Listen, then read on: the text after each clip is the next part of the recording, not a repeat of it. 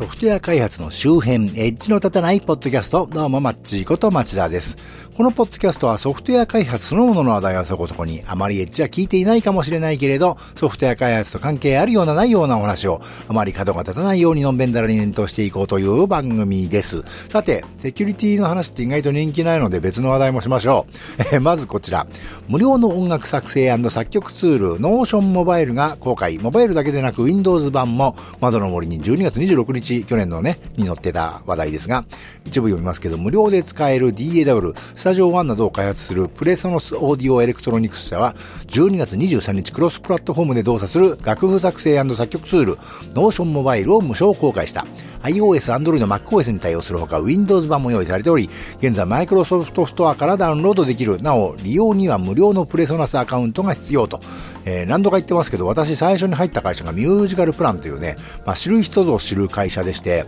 主にこの、あの、 Notion Mobile ってやつみたいな、あの、楽譜入力型の作曲ソフトの開発に参加していました。ミュージックプロって言うんですけどね。で、まあ、こういうソフトって数あるコンピューターソフトの中でもかなり特殊でしてね、まあ、開発するのも大変難しいものでして、まあ、あの、基本データベースを読み書きできればね、それなりのものができるウェブアプリケーションとは、まあ、かかる手間も難易度も格段に違いましてね、それこそ、うんと画面上に5線、5本の線を描いてね、音符をマウスにくっつけてスタンプみたいに5線の上にポスポスと並べていくわけですよ。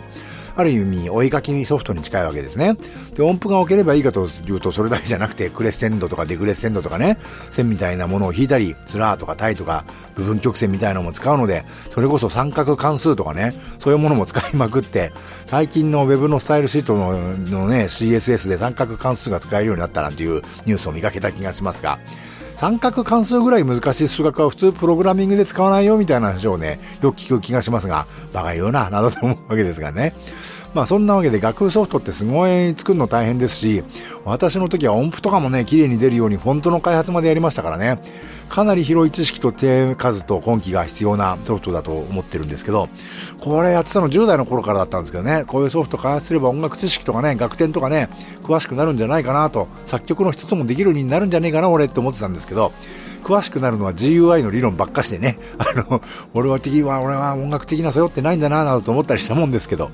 でそういうのを無料で配っちゃうっていうんだから、まあ、太っ腹な話だなと。実はこの手の楽譜ソフト、専門用語では notation ソフトって言うんですけど、オープンソースソフトウェアではね、あの、 MuseScore っていうやつが一強でありまして、これに匹敵するものってオープンソースでは中に他、なかなかね、他には出てないわけで、まあ、開発が難しいからなんですけど、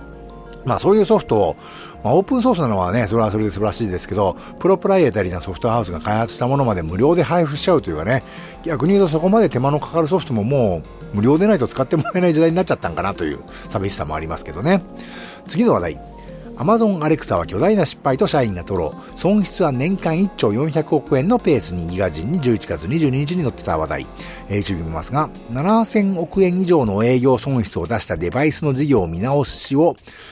えー、進めているアマゾンが手掛ける音声アシスタントアレクサは2002年だけで100億ドル1兆4000億円を食い潰す大きな失敗だったとアマゾンの社員が語りました。中略。アマゾンは営業不振により最短で1万人を解雇する史上最大規模の人員整理を進めており、その中で最も大きな影響を受けているのが音声アシスタントであるアレクサの開発チームです。中略。伝えられるところによるとアレクサ開発チームが所属するワールドワイドデジタルという部門は2022年の第一四半期だけで30億ドル、約4200億円の損失を出しているとのこと。この部分は Amazon プライムビデオも対応していますが、損失の大部分はアレクサによるものだとされています。また、アレクサ部門のハードウェアチームが出す損失は、通年で100億ドルに達するペースで、これは他の部門の2倍の規模ですということで、まあ、Amazon Echo とか Google Nest とかのスマートスピーカーやスマートディスプレイとかの音声デバイス、大事、だいぶ赤字みたいですよね、という話です。多分多くの方は話題なので買ってみは見たけど、あんまり使い道ないねってなっちゃってるんじゃないかと思います。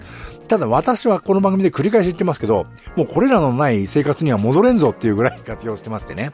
まあなんというか AI に質問したり会話したりっていうよりは、スマートフォームのデバイスのコントロールですね。つまり声で照明とかテレビとかつけてきたり消したりとかね。もう今更手を使うなんて原始人の生活には私は戻れませんよ。それと、これ意外とスマートスピーカー単体ではやりづらいんですけど、ある条件を満たしたら、例えば指定した時間とかにね、なんとかをする時間ですよってお知らせしてくれたりするようにするとね、とても良いですよ。私はまあかなり活用してるんですけど、すべての人がそうではないだろうなとは思います。特に Amazon のやつは、その機能で使われている技術の凄さに比べて、機器の販売価格がすごい安いですからね。当然赤字覚悟なんだろうと思ったらやっぱりすごい赤字で、景気悪くなったらちょっと放っておけなくなっちゃったっていう話だと思うんですけど、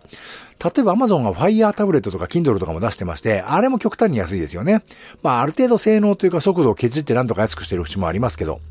でもあいつらって実は Amazon から見れば Kindle の電子書籍をすぐ買ってもらうためのレジ端末を直接消費者に売りつけてるっていうようなもんでありまして、まあビジネスモデルとしてはありなわけですよね。でも Amazon エコーとかって機器も安ければそのサービス内容で課金する局面もほぼないわけで、ちょっとビジネスモデルとしては失敗したなってのはあるんじゃないかと思います。といえ、とはいえ、私はかなり使ってるんで、今更通常利用で金かかりますよって言われても困るんですけどね。で、前回話題にした FBI が Web を見るときは広告をブロックしなさいと言ったってのもあるんですけど、一時期もう10年ぐらい前かな、フリーミアムモデルなんてのがかなりもてはやされたんですけど、オープンソースソフトウェアがソフトウェアそのものは無料で配布して、それに関係する、例えばサポートとかね、そういうのをビジネスにすればいいんだ。サポートとかをビジネスにすればいいんだっていうね、オープンソースビジネスモデルから始まって、Google や Facebook やらみたいにサービスの基本機能は無料で提供して、プラスアルファのところで料金を取るのがいいんじゃねえか、もしくは完全無料で広告を見せることで収益を上げようと。こうやってなんかアメリカのインターネットビジネスがなんだか知らないけど、うちでの小槌のごとく、どこかから金の湧いてくる商売だったら間だけ有効な幻想だったんだなっていうのがね、そろそろ見えてきちゃいましたよね。Google はなんだかんだ言って広告で収益を上げてる会社ですから、まあ、開発やソフトウェアやサービスの収益って実はそれほどないはずだと思うんですよ。だから Google のエンジニアは開発に専念できて営業とか考えなくていいねみたいなことを言う人少なからずお見かけしますけど、私の勤務先には Google 広告の営業電話どんだけかかってくるかと、まあ、営業さん大変ですねとか言うと、いや私は営業じゃなくてエンジニアですとか言うんで、あ、そういうもんなんだと思ったりしますけど、アマゾンも実は通販事業は立ち上げ当初からずっと赤字なのは有名な話で、実は利益を出しているのは AWS だけだなんていう話も聞いたことありますね。もっとややこしいのが Twitter とか Facebook で、特に Twitter なんて創業以来ほぼずっと赤字のはずで、社員に払う給料はどっから出てるんだろうと実に不思議な会社だったわけですよ。そのくせ日本法人の社員は昼間からオフィスでワイン飲んでますとかやってたわけでね、なんだかおかしな会社だなと常々思ってたんですけど、イーロン・マスクがツイッターを買収する羽目になってから、この会社いつ潰れてもおかしくねえわなんつってね、あのー、こういうひどい状態だよなんつってね、リストラとかしまくってますけど、ある程度パフォーマンスもないわけではないんでしょうけど、まあそれはそうだよねっていう納得感もありますよね。まあ、結局フリーミアムモデルだとかシリコンバレーの会社は超リッチだとかっていうのは投資家がジャブジャブジャブジャブマネーゲームとしてね資金を投入していたから成立していたんだって。そのおかしな循環が回らなくなると一気にそんな浮ついた話ってなくなっていくんだなっていうのをねイーロン・マスクとツイッターが先陣切って突入していってるんだなと。まあ人事なんでボケーと見てるありさまですけどね。今日本の田舎ではだいぶシリコンバレーっぽい感じから何週間遅れで DX だとか地域活性だとか我がらも村もなんちゃらバレーだとか言ってますけど多分そこで旗振ってるやつはどのタイミングまで金をむしり取れるのかなっていう塩梅をそろそろ考え始めてんだろうなという気がしますね。というわけでセキュリティだけではなくこういうネットとか IT とかのバブリーな感じも今年は大きく変わっていくんだろうなと思うのでした。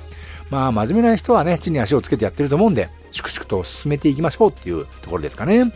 というところで今回はここまで。今回のお話の関連情報なんかは当番組の配信サイト、お聞きのポッドキャストプレイヤーに表示されているショーノート、YouTube の概要欄から辿ってみてください。今回の配信は https コロンスラッシュスラッシュ noedge.matchy.net ノーエッジ .match.net スラッシュ194でご参照いただけますよと。当ポッドキャストは Apple Podcast、Amazon Music、Google Podcast、Spotify 他で配信しております。Twitter や Facebook ではハッシュタグ、ひらがなでのたたでをかけてみてください。ご意見、ご感想、ごき、えー、ご質問などもハッシュタグのたたで各種 SNS なんかに投稿していただけると嬉しいです。公開された場では気恥ずかしいという方は配信サイトのメールフォームもよかったらご活用ください。ではまた。